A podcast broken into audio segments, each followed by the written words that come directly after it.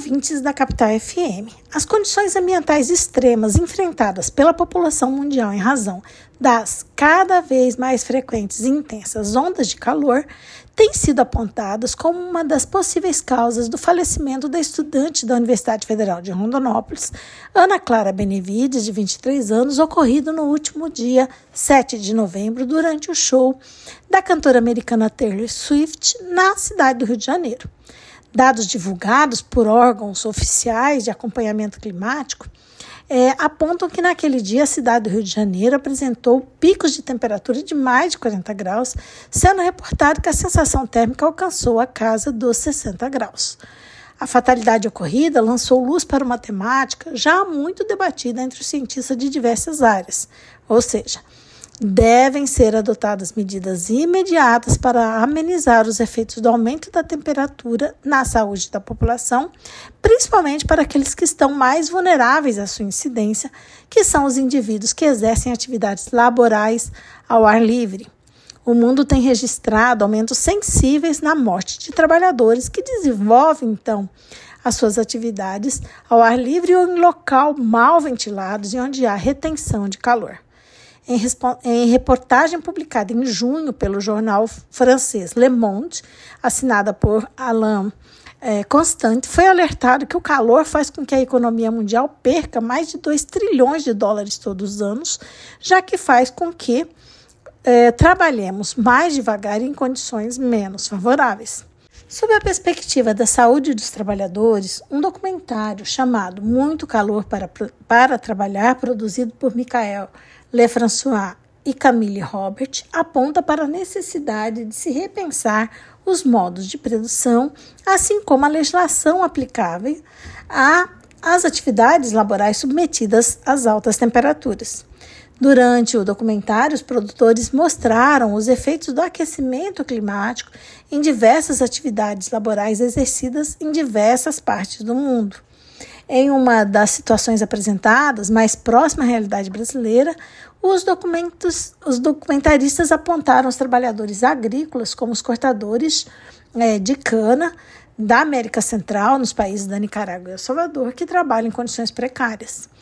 Eles constataram e demonstraram que as altas temperaturas associadas ao trabalho físico intenso e os poucos intervalos provocam frequentes ataques cardíacos e doenças renais.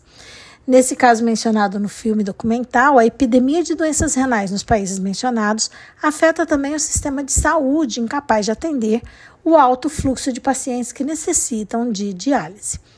Neste caso, talvez a legislação brasileira apresente certa vanguarda em relação aos demais países do continente, uma vez que os limites de, posição, exposição ao agente físico calor estão objetivamente definidos no anexo 3 da norma regulamentadora número 9 do Ministério do Trabalho.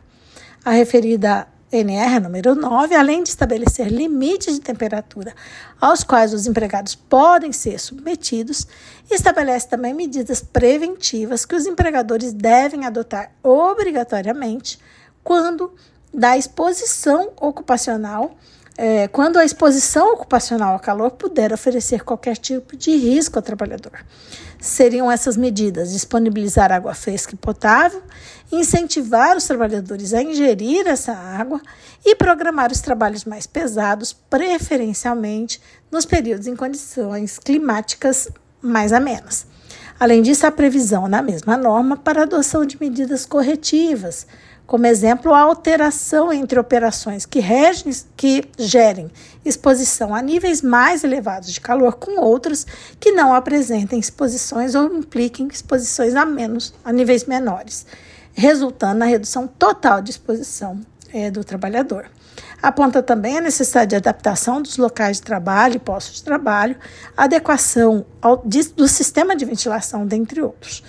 Entretanto, os últimos episódios dessa nova epidemia de calor têm demonstrado que devemos estar cada vez mais atentos aos sinais de desidratação, aumento ou diminuição brusca da pressão arterial e principalmente exigir daqueles que coloquem colocam a população em situação de risco, sejam espectadores de um show ou os trabalhadores que exercem suas atividades expostas ao calor, ao cumprimento da legislação para amenizar os riscos decorrentes da exposição cada vez mais frequente às altas temperaturas. Por outro lado, nós, como um todo, né, a sociedade tem também que colaborar, né, juntamente com os governos, para que haja, então, uma diminuição é, das práticas que levam a esse aquecimento que no tanto nos prejudica e hoje está cobrando sua fatura. Por hoje é só. Esse podcast foi elaborado por Carla Reita Faria Leal e Poliana Nogueira Tavares, membros do grupo de pesquisa sobre o meio ambiente e trabalho da UFMT, o GPAMAT.